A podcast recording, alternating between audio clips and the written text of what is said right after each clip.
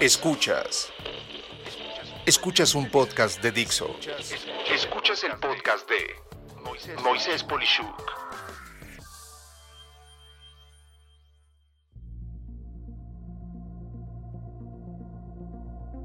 ¿Cómo la tecnología puede medir la salud operativa de una empresa? Hoy más que nunca se tiene que pensar en ganar eficiencia y eficacia operativa. La eficiencia implica aprovechar al máximo lo que se tiene para operar, en tanto que la eficacia consiste en siempre obtener el máximo resultado. Partiendo de estos dos factores, y como lo he comentado en otros episodios, todo inicia con tener muy en claro el fin último que persigue aportar una empresa a su mercado, lo cual está contenido en su misión para que entonces se creen los objetivos que permitan al cumplirse que esa misión se cumpla y a su vez esos objetivos se soportan en una serie de estrategias que tienen como base los procesos del negocio. Y efectivamente, es en los procesos del negocio donde se da la batalla final de la ejecución de una empresa. El que tiene los mejores procesos opera mejor y el que no sufre las consecuencias, tales como costos operativos altos, lentitud en lograr el trabajo o incluso la falta de velocidad para atender a sus clientes. Mi pregunta es siempre entonces, si ya se sabe que los mejores procesos lograrán los mejores resultados en una empresa, ¿por qué no siempre se cuenta con esos mejores procesos? Y tras años de ver lo que ocurre en múltiples empresas, observo que realmente hay procesos que no se conocen, otros que fueron heredados o ya están obsoletos y no garantizan una operación óptima, y finalmente muchos otros no existen como tal. Y curiosamente, las personas se han convertido en los procesos, haciendo una dependencia a ellos mismos que no deberían para nada de actuar como tal. Es también claro que el empleo de tecnología es indispensable para asegurar que los procesos funcionen y veo cuatro pasos claros para que esto suceda.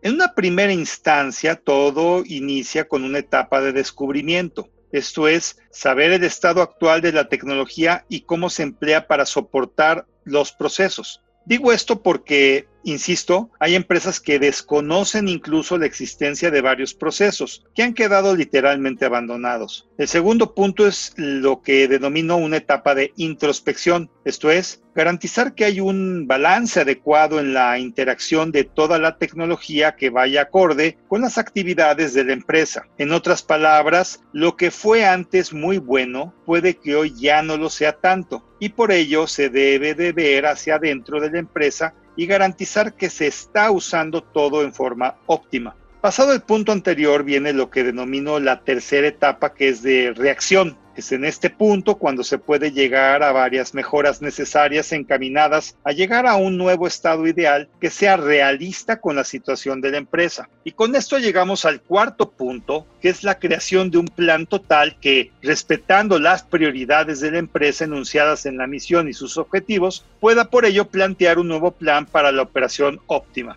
Este cuarto punto es la catapulta a lo que es el máximo deseo de cualquier planeación, esto es, lograr maximizar la ejecución de la empresa. De nada sirve imaginar increíbles escenarios de estrategia si todo culminará en no poderse ejecutar. La ejecución es, pues, donde se ve el efecto de haber hecho los cuatro pasos anteriores bien y he identificado de forma demostrativa que una y otra vez hay cuatro pilares clave para lograr esa ejecución óptima, sobre todo en la interacción con las tecnologías de la información. El primer pilar es asegurar que todos los componentes de la infraestructura tecnológica se encuentren en un balance adecuado. Por balance, debo de recalcar que muchas veces las empresas adquieren ciertos componentes tecnológicos modernos, pero no actualizan los mismos y a otros sí los actualizan y se tiene una mala ejecución al hacer interactuar, por ejemplo, una red local que funciona a una velocidad 10 veces menor que su punto de acceso con Internet, degradándolo todo a pesar de que podría ser todo 10 veces más rápido. ¿Qué puntos observar aquí? Sin ser un análisis profundo, puedo decirte que cuando menos debes de pensar en cómo está el sitio donde opera toda la tecnología clave, entendiendo si tiene desde aire acondicionado para evitar sobrecalentamiento, hasta entender que por un mal cableado y tener una maraña ahí sea imposible detectar un problema con facilidad. De allí brinco a cómo opera tu ambiente de red inalámbrico o fijo y si está protegido y en una posibilidad de lograr el máximo desempeño. Otro punto clave es que las empresas rara vez tienen un plan de compra del equipo de cada persona, donde lo ideal es tener uno o dos tipos de equipo base dependiendo de las necesidades y que todos sean iguales, pues de esta forma si hay un problema, se puede resolver para todos de la misma forma. Un siguiente punto son sus servidores. Sí, esos equipos que concentran toda la operación. Lo que era su capacidad pudo ser buena al comprarse, pero años después no es lo mismo y con tantas ofertas hoy en día en los ambientes de nube, puede ser un buen momento para considerar el dejar de pagar por espacio, energía eléctrica y un riesgo grande de dejar de operar y mejor mover todo ese equipo a la nube donde con un buen acceso a Internet todo queda simplificado. Finalmente, las empresas se acomodan con un plan de telefonía Internet que pudo ser bueno en su tiempo, pero hoy podrían tener ahorros del 30 al 60% si se deciden nuevos planes o servicios para lograr muy buenos ahorros. El segundo pilar es el de la ciberseguridad. Este punto para mí es tan importante que dediqué mi podcast 87 de, de, mi segunda temporada a este tema. A manera de resumen, la ciberseguridad es un tema que debe ser visto de forma integral. Se falla mucho en solo tener algunos componentes y no contar con todo lo que permite una seguridad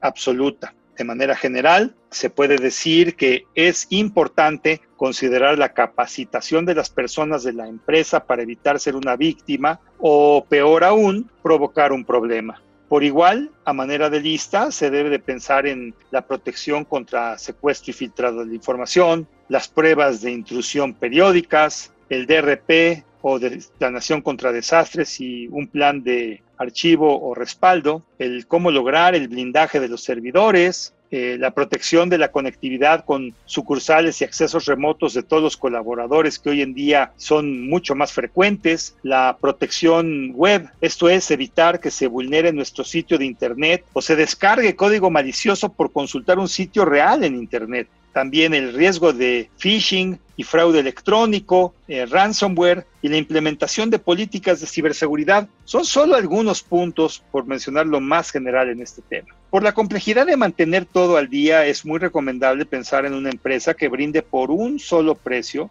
todos estos servicios de manera mensual y como un servicio. Esto es, que sean responsables ellos de tener los productos y servicios y liberar a la empresa de estos temas. El tercer pilar es la administración integral y con esto me refiero a cómo maximizar el aprovechamiento de los paquetes de productividad, pues muchas veces se subutilizan aplicaciones como el Office de Microsoft. Es importante saber quién no lo usa completo y cómo garantizar que sí lo haga o bien otro problema de administración es el mal uso de cómo se comparten los archivos y la información dentro de la empresa por el simple hecho de no tener una estructura para poder compartir esa información de manera estructurada. Esto es que en vez de mandar a cada rato un gran archivo, se puede centralizar ese archivo y permitirles a las personas con una simple liga tener el acceso y evitar perder mucho espacio de almacenamiento. Dentro de la administración también está la mala gestión en el presupuesto de la tecnología ¿Y cómo sí hacerla rendir? Pues eh, muchas empresas no tienen una mejor práctica para ejercer óptimamente su presupuesto. No contar con una estrategia de ayuda, comúnmente conocida como mesa de ayuda, que refuerce el uso de políticas y buenas prácticas del empleo de la tecnología, además de no tener los perfiles, los roles y las funciones bien establecidos, provoca ineficiencias operativas muy costosas que no se miden, pero que impactan en los costos de operación de forma muy degradante.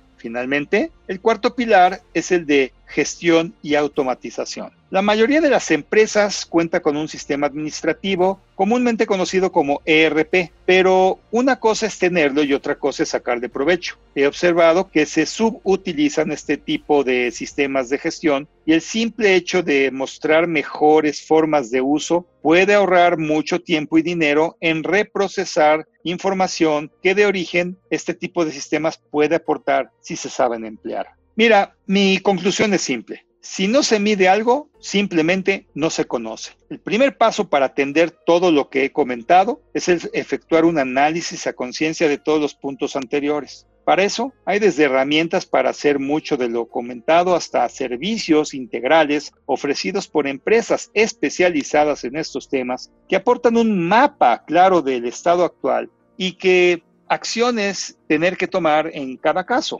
Recordemos que la tecnología debe de servir a los objetivos del negocio y no al revés y se deben de perseguir eficiencias de costos operativos, la protección integral y el empleo de tecnología adecuada y no de una determinada marca. En especial, es importante considerar que de no hacerse esto en las manos de un tercero, la responsabilidad ante un imprevisto en temas no controlables es tuya. Debes de contratar y entrenar personal frecuentemente cuando un tercero ya tiene a esas personas. La responsabilidad de tiempos de respuesta y solución de problemas seguirá siendo de internos en vez de un grupo especializado a esto. Y sobre todo si se tiene desconocimiento del estado real de toda la tecnología y dónde puede mejorar la red, servidores, equipo de cómputo, el uso de telefonía e internet, se seguirá derrochando dinero que podría ahorrarse significativamente hoy en día. Así que queda claro que si sabes lo que tienes que hacer y además lo puedes hacer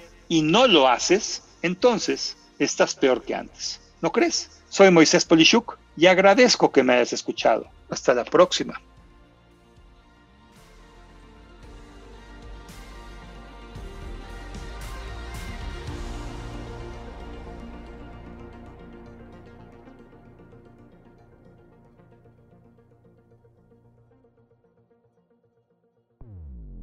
Dixo presentó el podcast de Moisés Polishuk.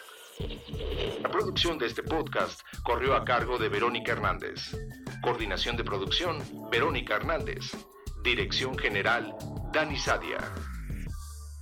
Voz y contenido, Moisés Polishuk.